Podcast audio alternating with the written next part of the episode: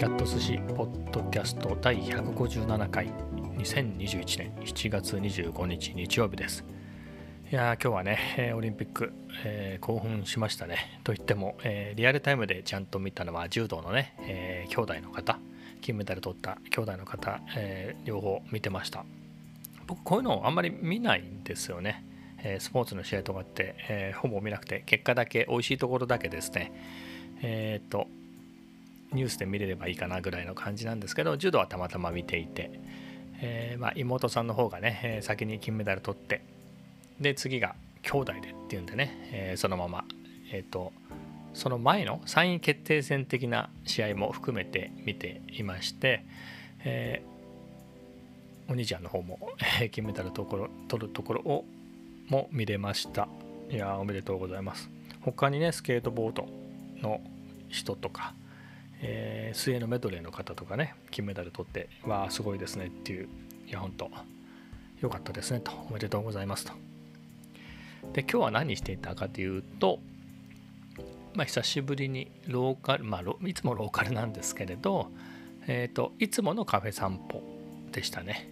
えー、4連休最終日ということで4連休のね3日間は、えーとまあ、新しいカメラねソニーの α7C を買ったばかり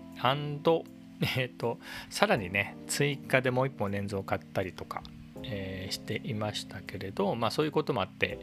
えー、3日間は出歩いてましたけど出歩いてっていうかその買い物を中心でね出歩いていたんですが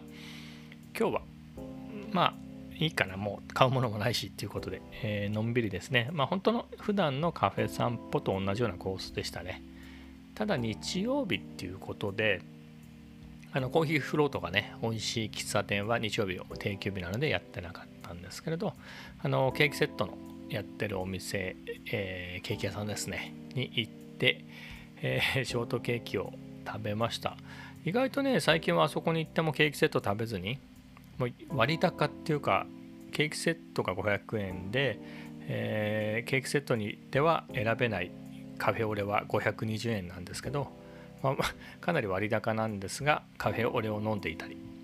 したんですけどね今日は、えー、ケーキセットでショートケーキを食べました。なんつうんでしょうね3連休ねあのあ3連休じゃない4連休か。まあ3日間で歩いたって話したと思うんですけど結構カフェ巡っちゃいまして普段ってカフェ巡りって1軒しか行かないんですね。軒しか行かないんですけれどまあ仕事してますからね。昼休みがてら散歩に行ってコーヒーを飲んで帰ってくるっていうのがカフェ散歩なんではしごするような時間はないんですけれどまあ休日っていうことでね3連休は。ほんとね3件4件はしごしたりしましたね。まあ新しいカメラのテストを兼ねてっていうのもあったんですけれどまあ、そういう中で、えーと、クリームソーダであるとかチョコレートパフェであるとか、えー、うち1日はとんかつをね夕飯食べていったりとかして結構がっつりバクバク食べていたのでそういう点で、えー、ケーキセットに抵抗がなくなっていましたね。それでケーキセットを食べてしまいましたが。うん。まあ体重はね、えー、毎日測ってますんで、えそんなに劇的に太ったりってことはないと思うんですがとは言ってもえっ、ー、とねまあ、500g ぐらいは太ってますかね、まあ、多分お腹に入ってる入っていないのっていうところが大きいのかなとは思うんですけれど普段そんなに食べないので。で体重で思い出したんですけど今朝ね何だろう Vlog に使うようなね素材っていうことで、まあ、モーニングルーティーン的な感じで朝やることって言ったら僕は血圧を測ってで体重を測ってっていうのをやるんですけれどえーと、その体重を測る仕様をね、えー、撮ろうと思って撮ってたんです。で撮影しながら体重計乗ったらね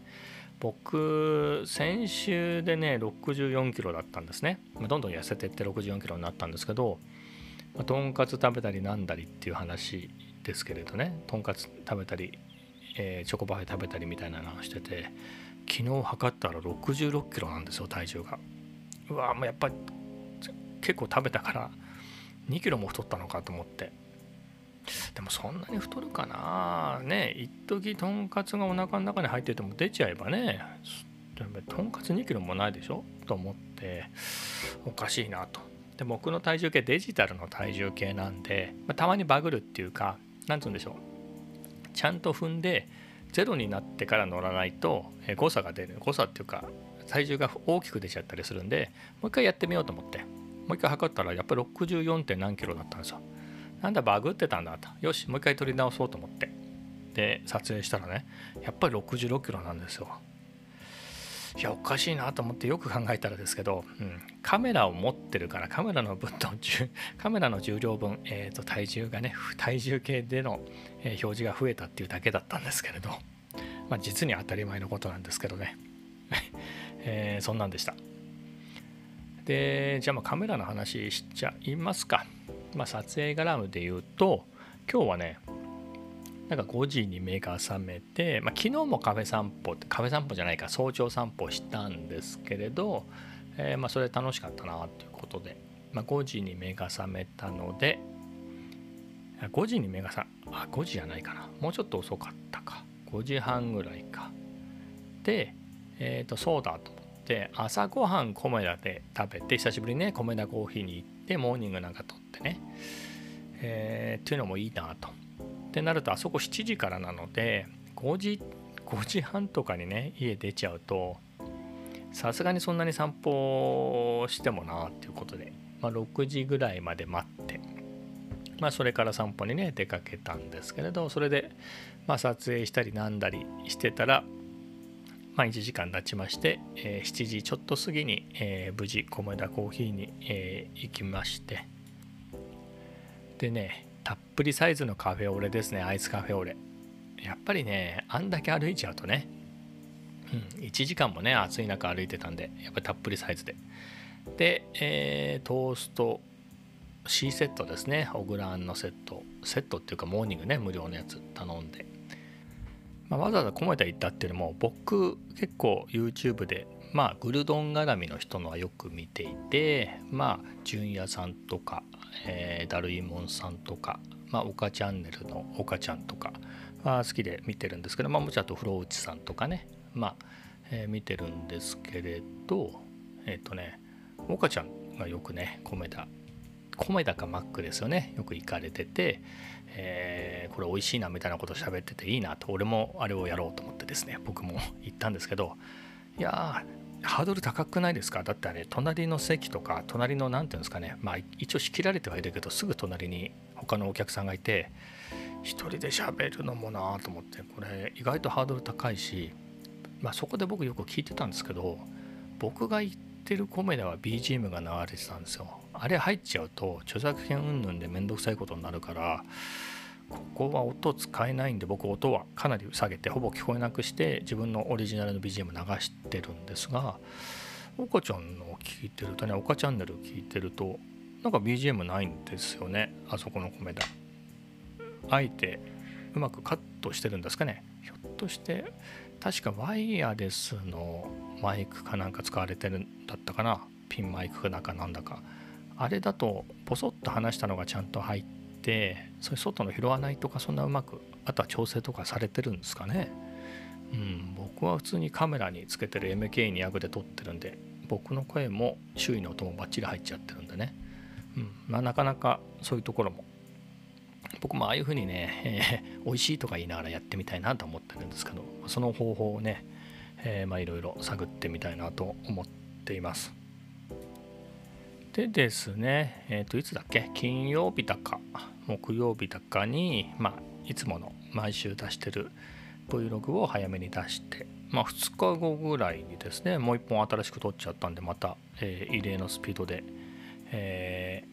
ー、公開したんですけどでまたねやっぱりこんだけね新しいカメラすごくいいんですよアルファ 7C が。いろいろ撮れて撮れ高がねいっぱいある。ということでもう1本ぐらいできちゃっててるんですよね素材的にはもう出せなくはないなっていうぐらいまで撮れちゃったんですけどまあ、そんなに出してもなみたいなところでちょっとあえて一旦止めてるんですけど、まあ、今日と昨日の分合わせたら全然いけちゃうなみたいなところがあってどうしようかなみたいな。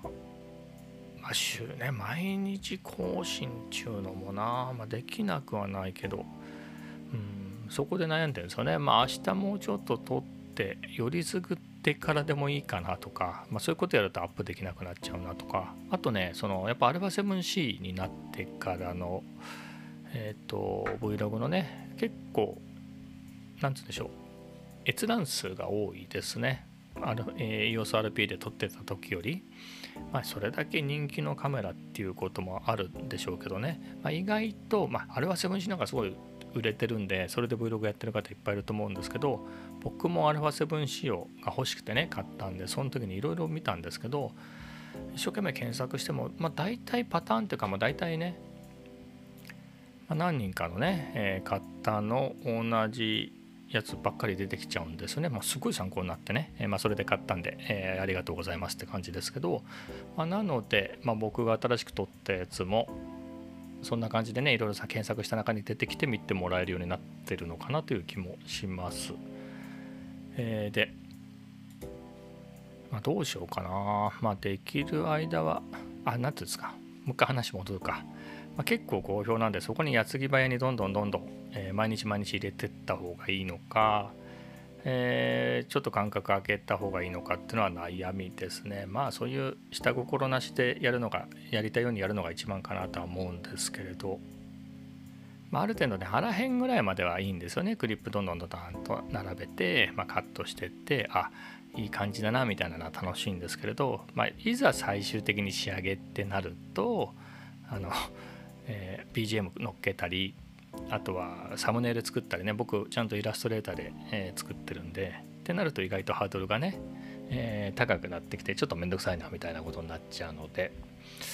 うんまあもうちょっと間隔空けて週2本週3本ぐらいで明日ねまた何か撮ってそれと合わせて何かあげてみようかなとか、えー、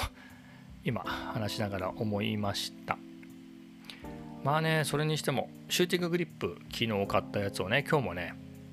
だから今日ががっつりね朝散歩で、え、シューティンググリップ使って自撮りとかしたんですけどめちゃくちゃ便利ですねこれ。ほんと、まあ、これ買うか悩んだんですよね。これ1万3000円もするでしょ？まあ、ただのグリップで、まあ、ミニ三脚ねちょっと丈夫めのミニ三脚だって例えばウランジかな？ウランジのカーボンのミニ三脚だって定価アマゾンでのね定価で8800円ぐらいですよ。あのこれで安いですよね。これよりっていうかそのソニーのねシューティンググリップでは安いですと。ただの三脚なんてあのリモコンとかはできないですけどただ高さとかはねあのえっとねミニの状態ともう一段階ぐらいね、え、足を伸ばして高くすることもできるんで、まあ、そういう意味ではねすごくえー、使い勝手もいいと思うんであと軽いしでそっちでもいいじゃんみたいなとか思ったんですけれどでもやっぱりこのリモコン付きっていうのはすごい便利ですね。だってグリップ持った状態だね、まあ、ここでボタンがあって、まあ、写真なり写真のシャッターなりムービーのスタート録画開始停止もできるしえっ、ー、とデジタルズームとかね。あとはえーと、カスタムボタンが設定できてるんで僕はこれを APS-C とフルサイズ切り替えにして、まあ、ズーム的に1.5倍のクロップで使ってるんですけれど、まあ、かなり使い勝手が良くて本当でこの太さもいいですね。僕の的にはこれがっちり握れてうんすごく撮りやすくて本当ねまあ、これじゃないと動画撮れないなっていうぐらい。ちょっと大げさですけど気に入ってます、うん、まあ高かったけれど。もうね買う時買った時も言いましたけどね。これカメラが何て言うんですか？三脚ぶっ壊れてカメラが落ちたら大惨事なんでもう本当ね。この α7C と 20mm で30万超えなんで、まあ、そこは、えー、純正のね、えー、安心を買いましたっていう感じで非常に満足しています。意外とねこれレビューはあるんですけど何でしょう？レビューのためのレビューっぽいんですよね。本当この人使ってんのみたいな。本当は普段はジンバルでしょみたいな人がね、えー、多いんですよね。あとは単純にソニーさんがね、ソニーさんってことでもないか。お客は僕ですみたいな。えっとまあソニーさんね、でもそう言っちゃいますね。こう、いいカメラ作ってくれてるとね、ソニーさんと呼んでしまう。えー、まあソニーの、えー、公式のね、サイトとかプロモーションでのが多くて、いや、これでも本当に僕これすごくいいですよこれ。うん。レビューしようかな。レビューしようっつってもねあのカメラ今1台しかないからこれ何ですか？これなんだろう？シューティンググリップを持って撮影してますっていう動画は撮れるけどそれじ撮ってる風景と何て言うんですか？シューティンググリップそのものは映せないっていうね、えー、パラドックス。えパラドックスでいいんでしたっけ？まあみたいなことになっちゃいますけれど、うん、もう一台カメラ必要なのかな？でもこう言い訳的にはさすがに僕もちょっとこれ以上余力ないですけれど、まあ、S3 とかね α7-4 とか、まあ、そういうのが出たらね撮れば、えー、はかどりますねいろいろ。それかあれなのかなあの Vlog カム的なやつ今度 Z ZV-1 は Vlog カムですよね。それの α E, e マウントのレンズ交換式のバージョンが出るっていうね持ちきりでもうそれっぽい画像とか出てますもんね、えー、あれなんかいいんですかね。まあ、だったら ZV-1 でもいいかもしれないですね。あれも映りいいですもんね。つっても10万ぐらいするんで、うん、まあその Vlog カム的なのが10万ぐらいで買えるならね今幸いなのか分かんないですけど僕も、えー、レンズが2本あるんで35の1.8だったらね、まあ、標準レンズ的に APS-C で使えるしこの 20mm の方だったらね、まあ、30mm の F1.8 として使えるってなれば、まあ、シグマでそういうレンズありますし僕もニコン D40 でデジタル一眼レフ始めた時にキットレンズの次にすぐ買ったのがシグマの 30mm の F1.4 なので、まあ、馴染みのある価格というか、まあ、最近ねえ、ー、と α7C の下取りに出してしまいましたけどあの富士の XF35F1.4 とかね、まあ、馴染みのある価格なので、まあ、ソニーのね、えー、α 系の優秀な AF が使えるんであれば、まあ、全然ちょっとね価格狭いけどいけちゃうなっていう、それもありですね。いくらぐらいするんですかね。20万ってことはないでしょ。α7 が20万だから。かといってあれは6600があれも15万ぐらい普通にフランクにそんぐらいしますよね。高いですよね。って考えると10万円ですみたいなことってあるんですか？調べた方がいいのかな？調べてみようかな。噂のねソニーえ、なデジカメインフォですか？これみんな何見てんのかな？僕は手っ取り早くデジデジカメインフォ見ちゃいますけど。おっとっとっと。うーん。見つかりません。まだ。あれで、あ、ZV-E1、え、あ、ソニー ZV-E10 なんですね。いやいやいやいや。いくらいくら。な、出てない。あいつ出るみたいなのはあるけれどえっ、とスペックが出てないな。スペックがね。でもちょっとボディ内手ブレ補正的なこと書いてありますけど本当なのかな。あ7月10日のニュースで。24メガピクセルセンサー。4K30p S6-2、S6-3、HLG えー、S シネトーンは非採用当たり前だろうってことですよね僕の α7C にも S シネトーンないのにつけてくださいえっ、ー、とえ NPFZ100 バッテリーじゃないってのは痛いですねこれ α7C も α7 S3 も α7-3 もみんなこのバッテリーなんですよねだから α7 系買ってる人は、えー、バッテリーが同じバッテリーが使い回せてすごく幸せってやつなんですけど 違うのか。これはたとえ多少ボディがでかくなっても僕は同じでっかいバッテリーが良かったな。あ値段びっくりですね。やっぱ噂では899ドルってことは、まあ、日本円で10万ちょっとぐらいで買えるってことですかね。へえつうかボディ内手ブレ補正みたいなのは特に書いてないですね。まあ難しいですよね。α7C もやっぱ6600に比べてセンサーが大きいっていうのもありますけどボディ内手ブレ補正がある分厚くなってるって言いますからね。分厚くね。うん。まあ難しいのかなと思いますけれどでも Vlog カムっていうんであればいやちょっとボディ内手ブレ補正ないと辛くないですか？ZV-1 なんかはねまあどっちについてるか分かんないけどあれレンねコンデジなんでレンズ側につけるってことできますもんね。だからえっ、ー、とボディ内になくてもいけますけれどうんそれかキットレンズにボディ内手ブレ補正あボディじゃないやレンズ内手ブレ補正があってみたいなだったりするんですかね。その範囲で使う分には Vlog ガムみたいな、まあ、ただああやっぱボディ内でブレ押せないときついけどな。どうなのかな。ちょっと気になりますが。あちょっと英語でスペックがあるけど。ボディでもコンパクトさ求めたらないと思うんですけどね。えっ、ー、とソニーアルファルーマーズ。見てます。えっ、ー、と見づれえな。ずっとなかなか宣伝とね記事が見分けがつかなくてちょっとこれどこだ？みたいな。あとうとう見つからなかった。ZV-1 見つかんないですね。まあかといってねすぐに買える余力はないしで まあいいかって感じだ。あ ZV-10 でしたっけ？もう覚えられない。まあみたいな感じでね。まあそういうのも出るんで。あとまあ ZV-1 でいいのかな？バスケさんがね ZV-1 使ってて、でえー、7C をね、僕と同じタイミングか1日早いぐらいでね、えー、買われてて同じ色ですごくなんだか嬉しいんですけど、バスケさん、あれは 7C 買った後、1本目は、1本目、2本目、Vlog7C 使って最、新のやつ、ZV-1 で撮ってましたからね。うん、ZV-1 やっぱり使い慣れてると使いやすいんでしょうね。ちょっとその辺のコンパクトなやつもサブとして気になってきましたほんとね余力なんかないはずなんですけどね僕、えー、結構もう40万ぐらい使ってますよこれ。なんだかんだ。グリップとかカメラレンズ2本入れて。いや、うん、底なしですけれど。